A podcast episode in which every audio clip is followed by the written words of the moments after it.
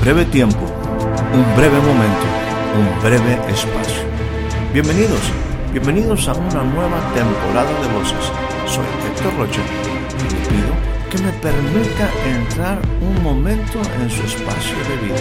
Durante los siguientes minutos deseo tratar temas que puedan ser significativos y aporten valiosa información para el desarrollo integral de su vida. Bienvenidos una vez más a nuestro espacio de voces.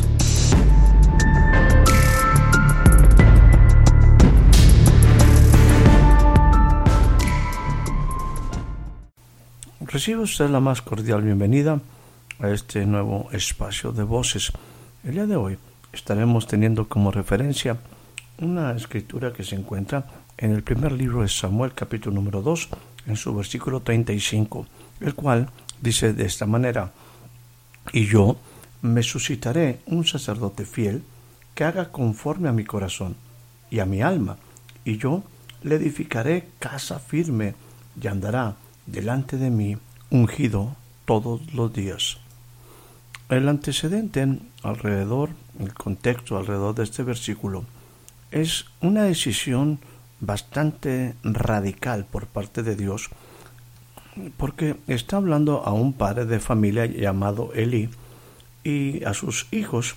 él representaba una familia especial, una familia sacerdotal, y pareciera como que las cosas alrededor de esta familia en su responsabilidad para con Dios no habían sido o no estaban haciéndose en la manera correcta. Y bueno, en días previos, un mensajero de parte de Dios habla directamente al jefe, al padre de familia, que era el responsable principal del servicio en el templo del sacerdocio delante de Dios. Y bueno, el mensaje es muy directo a este hombre por parte de este mensajero. La, palabra que le da es la siguiente. Así ha dicho el Señor Dios, no me manifesté yo claramente a la casa de tu padre, en este caso se refiere a Aarón. Dice, cuando ellos estaban en Egipto, en casa de Faraón, Moisés y Aarón. Dice, y yo le escogí por mi sacerdote entre todas las tribus de Israel, para que ellos ofreciesen sobre mi altar y quemasen incienso y llevasen esa vestidura especial llamada efod delante de mí, y di a la casa de tu padre todas las ofrendas de los hijos de Israel. Inmediatamente después les recrimina respecto a por qué habían pues eh, abusado de los sacrificios, de las ofrendas, de lo que el Señor mandó ofrecer en el tabernáculo y cómo ellos estaban tomando lo mejor y no estaban dejándole a Dios aquello que definitivamente era agradable a él. Eh, el Señor habla en una forma muy directa porque le está planteando todo el beneficio, todo el beneficio del sacerdocio. Le dice también a través de este enviado, el Señor Dios de Israel dice, yo había dicho que tu casa y la casa de tu padre andarían delante de mí perpetuamente, mas ahora, ha dicho el Señor, nunca yo tal haga, porque yo honraré a los que me honran y a los que me desprecian serán tenidos en poco. Lo que está hablando Dios es un compromiso definitivamente con ese, eh, con ese pueblo, con esa tribu de Leví, a través de sus familias. Y bueno, pareciera que eh, Elí y sus hijos habían perdido eh, la brújula, habían perdido hacia dónde estaban yendo en su relación con Dios. Déjenme decirle, también a mi mente un pasaje que se encuentra en el libro de Malaquías, que habla precioso en cuanto a por qué Dios, el propósito de Dios de haber escogido un sacerdocio. Dice de esta manera, hablando nuevamente en relación a lo que Dios le prometió a Aarón y sus hijos perpetuamente. Dice de esta forma, mi pacto con él fue de vida y de paz, las cuales cosas yo le di para que me temiera, y tuvo temor de mí, y delante de mi nombre estuvo humillado. La ley, la ley de verdad estuvo en su boca e iniquidad no fallada en sus labios. En paz y en justicia anduvo conmigo y a muchos hizo apartar de la iniquidad.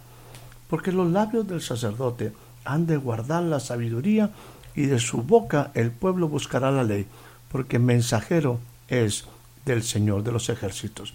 Bueno, ese era el propósito de Dios de tener un sacerdocio, un sacerdocio especial, En este caso, parece que Elí y sus hijos se habían apartado de este propósito, con conductas inapropiadas, con acciones incorrectas y obviamente con cosas que no eran agradables, agradables gratas delante de Dios. Ahora, en todo este contexto aparece un otro, otro, otro nombre que es el caso de Samuel. Samuel es un pequeño, es un joven que, bueno, tiene también una historia especial. Es producto de que su madre estuvo en un proceso de esterilidad, en, esa, en ese punto crítico para una mujer, para una mujer en los tiempos de la Biblia, ¿verdad? Era una afrenta, era una considerada una maldición. Y, eh, y Ana, su mamá, está rogándole a Dios, pidiéndole a Dios que le dé un hijo.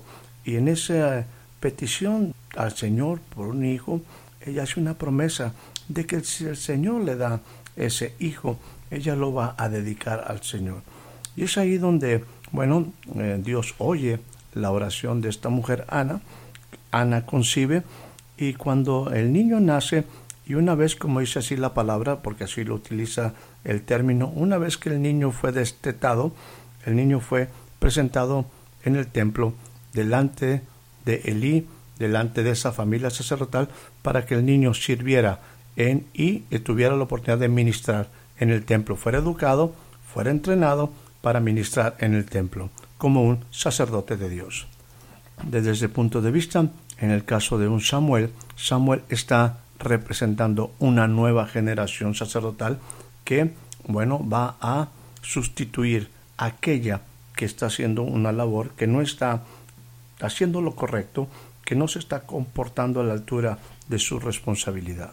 Una vez establecido lo anterior, la idea central de este envío es concentrarnos en la vida, en la vida del joven Samuel.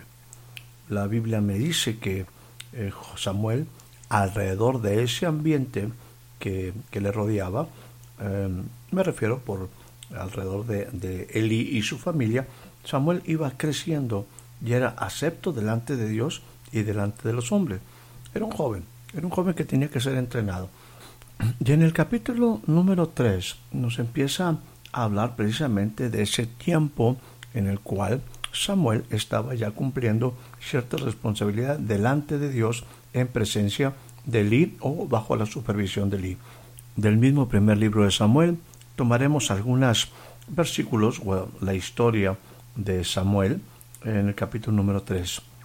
Dice del versículo número 1, el joven Samuel ministraba al Señor en presencia de Eli, y la palabra del Señor escaseaba en aquellos días. No había visión con frecuencia. Y bueno, es la vida de un joven alrededor de una familia sacerdotal y aquí es donde empieza una historia que es mucho, muy interesante. El llamado de Samuel.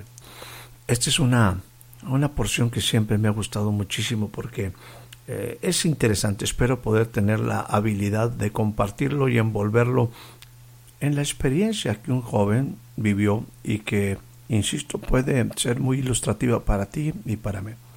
Elí estaba en su aposento descansando. Samuel también estaba en su lugar de reposo durmiendo. Pero esa noche no fue igual.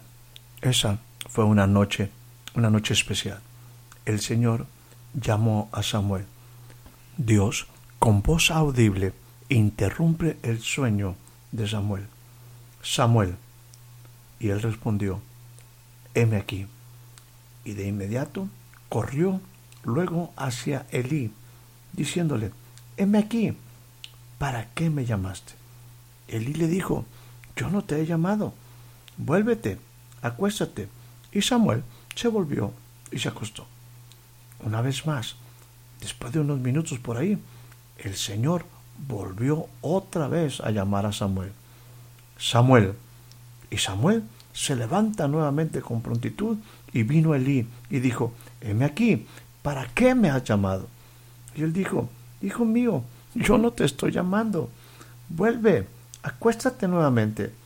Samuel hasta ese momento no había conocido aún al Señor, ni la palabra del Señor le había sido a él revelada. Una tercera ocasión, Samuel nuevamente descansa y el Señor vuelve a llamarle, Samuel.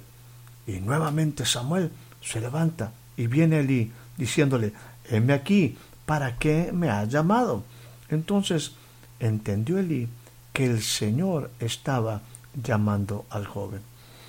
Y le dijo, Elí habló con Samuel diciéndole, ve, acuéstate nuevamente, y si te llamare, dirás, habla Señor, habla Dios, porque tu siervo oye.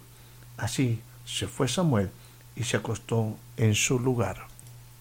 Y una vez más, una cuarta ocasión, vino el Señor y habló, habló a Samuel y le dijo, Samuel, Samuel, como las ocasiones anteriores, Samuel, Samuel.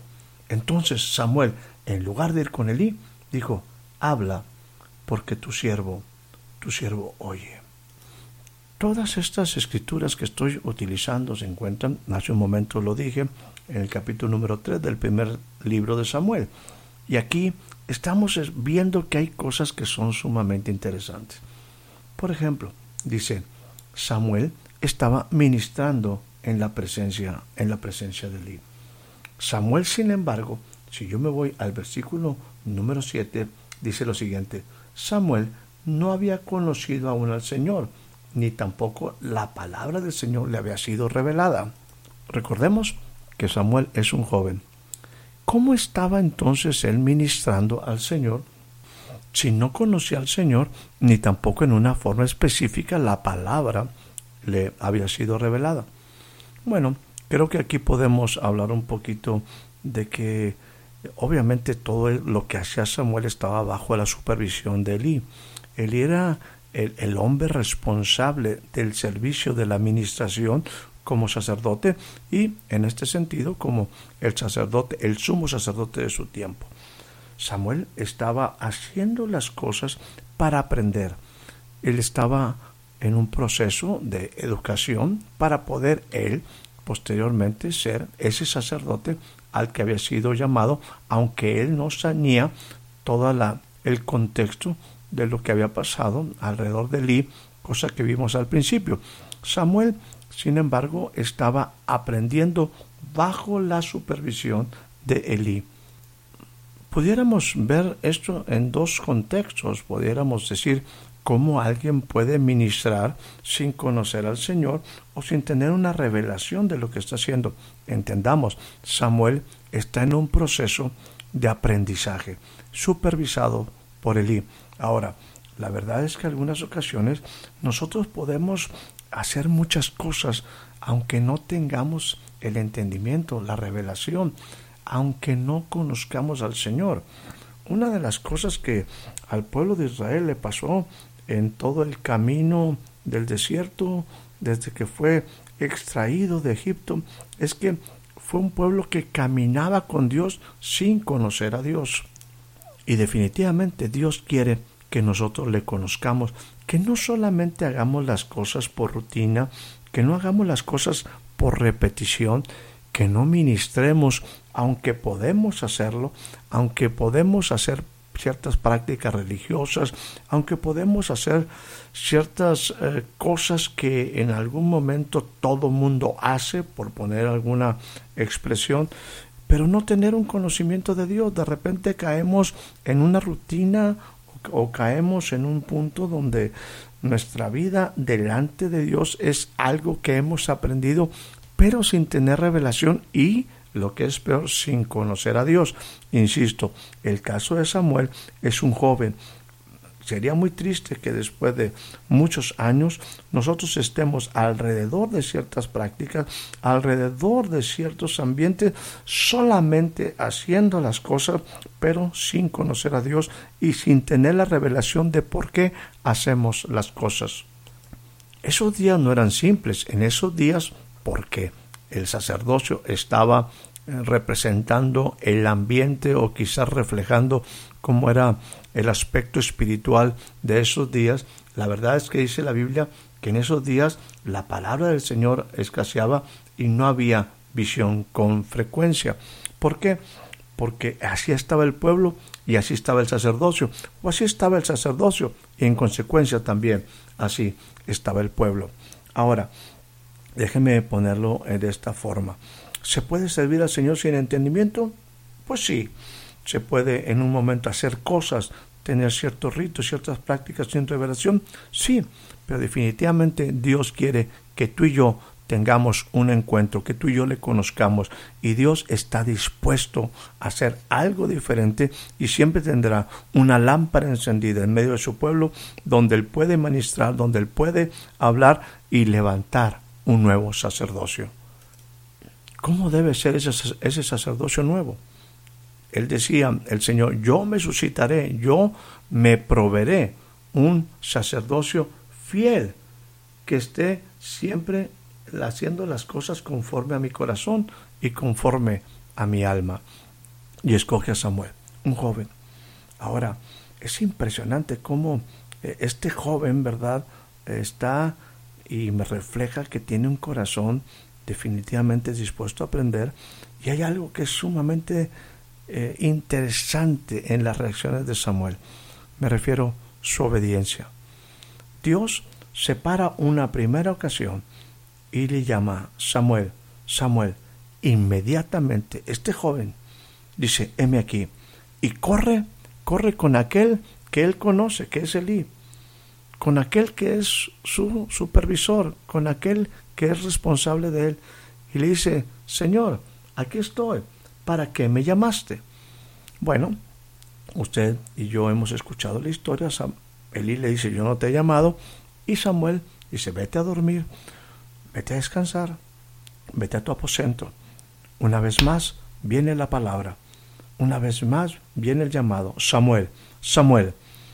Inmediatamente se vuelve a levantar, heme aquí, ¿para qué me llamaste? Nuevamente corre delante de Eli.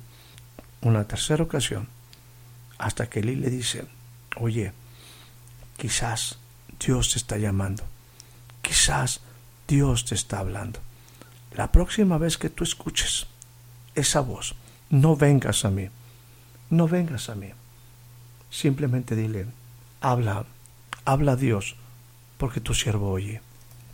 Elí entendió algo que Samuel no estaba entendiendo, que Dios lo estaba llamando, que la voz audible de Dios tenía para él un mensaje especial, un llamado especial. Entendamos que Elí era un hombre que también, que también conoció la voz de Dios.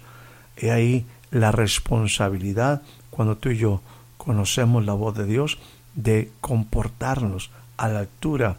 Como dice el Señor, Él busca que nosotros, cuando somos llamados, hagamos las cosas conforme a su corazón y conforme, conforme a su alma. Quizás ahí fue precisamente la falla de Lee y de su familia hicieron las cosas no para agradar a Dios, no buscaron hacer las cosas conforme al corazón de Dios, conforme, conforme también la presencia o la persona, sería más adecuado decir, de Dios. Samuel escucha y Samuel ahora empieza a conocer la voz de Dios. Y aquí es donde yo quiero que tú y yo eh, quizás podamos imaginar, ¿por qué no también poner en nuestro corazón esta necesidad que tenemos de escuchar la voz de Dios? No es fácil en primera instancia. Tendríamos que estar aprendiendo a escuchar la voz de Dios, porque la voz de Dios hay que saberla discernir. La voz de Dios hay que, hay que tener, en principio, quizás como este joven Samuel, el corazón la disposición, la obediencia, el deseo de servir a Dios y seguramente Dios en cualquier momento hablará a nuestra vida. Pudiera ser esta noche una noche común, pero que de repente es interrumpida por la dulce voz del Señor mencionando mencionando tu nombre. Tienes la capacidad de escuchar la voz de Dios Déjame decirte, Él quiere hablar contigo, Él quiere hablar conmigo, Él quiere hacer nuestros días diferentes y también quiere levantar de entre nosotros gente que le pueda servir con fidelidad. Cuando tú escuches la voz de Dios, porque tú puedes escuchar la voz de Dios, porque yo puedo escuchar la voz de Dios, porque Dios quiere hablarnos. Simplemente dile, habla, habla Señor, porque tu siervo, tu siervo te oye. Permítame utilizar la idea de Dios cuando Él estaba llamando a Samuel, a un joven llamado Samuel. Él dice, yo, dice Dios, me suscitaré, prepararé para mí mismo un sacerdote fiel, que haga conforme a mi corazón y a mi alma. Y mire también, Dios hace un compromiso y dice, yo le edificaré a ese una casa firme y él andará delante de mí ungido todos, todos los días. Estos son tiempos donde Dios está buscando gente diferente, gente que tenga estas características. Dios está esperando que haya cambios radicales. Hay cosas que definitivamente nosotros no hemos hecho bien. Hay cosas que como humanidad hemos hecho las cosas totalmente o muchas veces muy alejados de los propósitos de Dios. Y Dios dice, con el interés de siempre continuar con su propósito, Él desea llamar a jóvenes, desea llamar a mujeres, desea llamar a hombres, desea llamar a señoritas a una relación con Él profunda, alguien que le sirva, alguien que con fidelidad le responda y haga las cosas conforme a lo que es el corazón de Dios y conforme a lo que es su alma.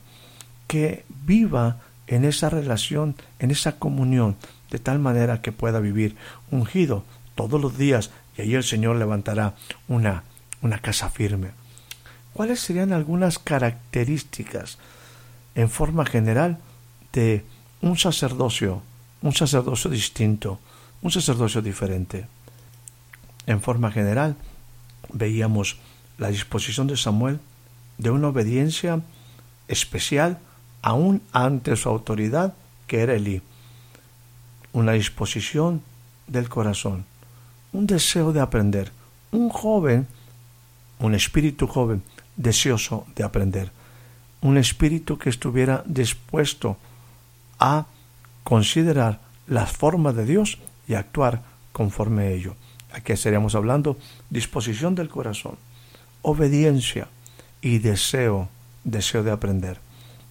¿Cómo podemos hablar de un sacerdocio distinto? ¿Qué otras cosas pudiéramos decir alrededor de un sacerdocio distinto?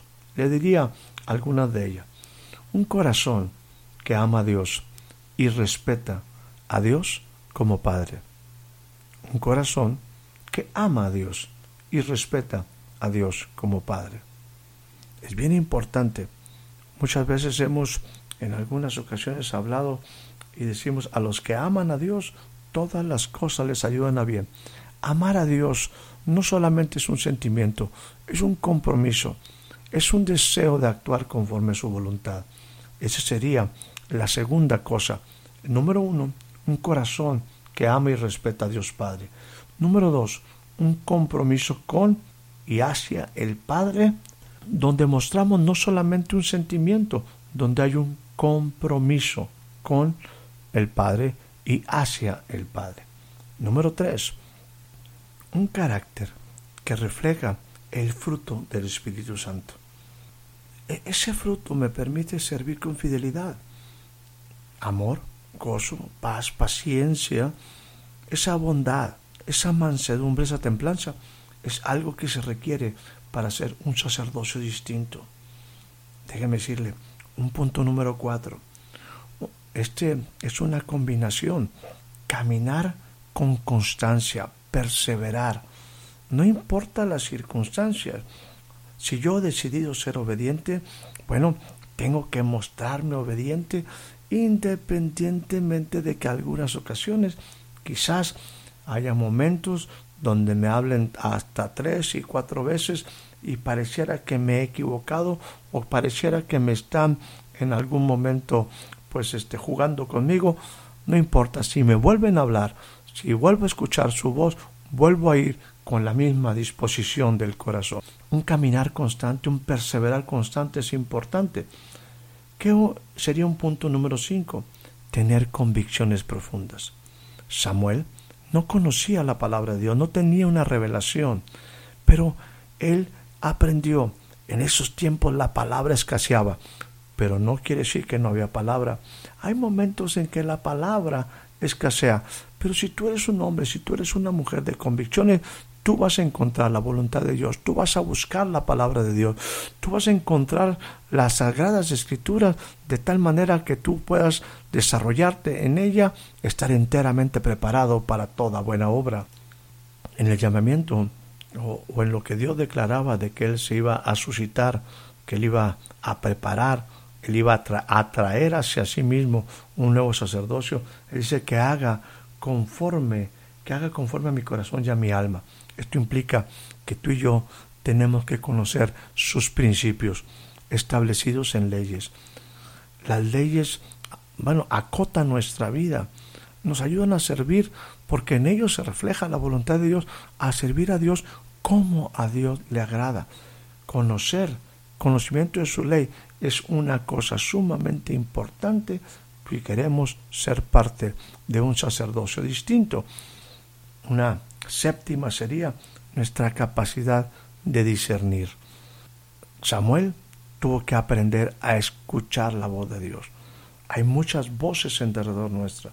Hay muchas diversas maneras en las cuales la gente quiere influenciar.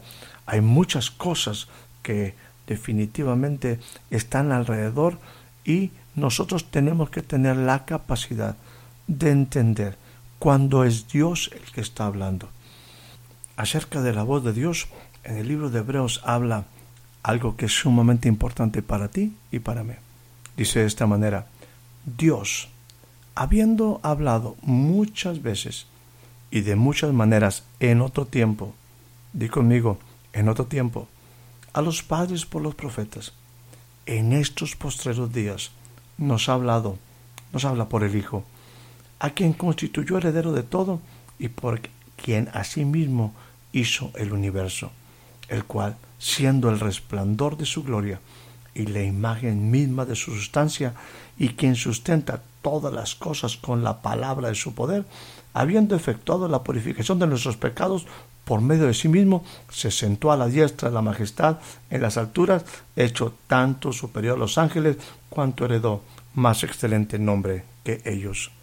Samuel fue un hombre fiel, Samuel sirvió al Señor. Lo hizo con fidelidad, delante de los hombres y delante de Dios. Pero hay un sumo sacerdote, Jesús. Él, Él es el eterno Dios, hecho carne, que habitó entre nosotros, y a favor nuestro, como sumo sacerdote, según el orden, no de Aarón, sino de Melquisedec, se presentó delante de Dios. Él es un sacerdote fiel. Él siempre, Jesús siempre actuó conforme al corazón y al alma del Señor. Y el Señor, Dios, le está haciendo una casa firme y te incluye a ti y a mí. Y Él andará delante de mí ungido todos los días. Bueno, yo quiero decirte que Jesús fue ungido, resucitó, es el sumo sacerdote perfecto ser un sacerdote, ser parte de este real sacerdocio junto al lado de Jesús, es tu oportunidad y mi oportunidad. Déjame ponerte solamente algunas cosas. Todo esto se cumple perfectamente en Jesús. Insisto, Samuel fue un joven que cumplió un espacio, un tiempo especial en un momento donde Dios lo demandó. Él es un buen ejemplo. Pero nuestro máximo ejemplo es Jesús. Y es ahí donde tú y yo tenemos que entender que hay momentos cuando Dios está hablando a través de su Hijo. Déjame decirte, Jesús puede hablar a tu vida esta noche. Escucha su voz. Si Él te invita con su sangre, Él nos hizo un real sacerdocio, una nación santa. Escucha su voz escuchemos su voz, su presencia maravillosa y su voz puede interrumpir tus horas de sueño. Si Él, si Él te habla, simplemente dile, hable Señor, que su siervo, que su siervo escuche. Que tengas una excelente noche, una excelente tarde, un excelente día. Espero haya disfrutado de este breve espacio de voces. Soy Héctor Rocha. Hasta la próxima.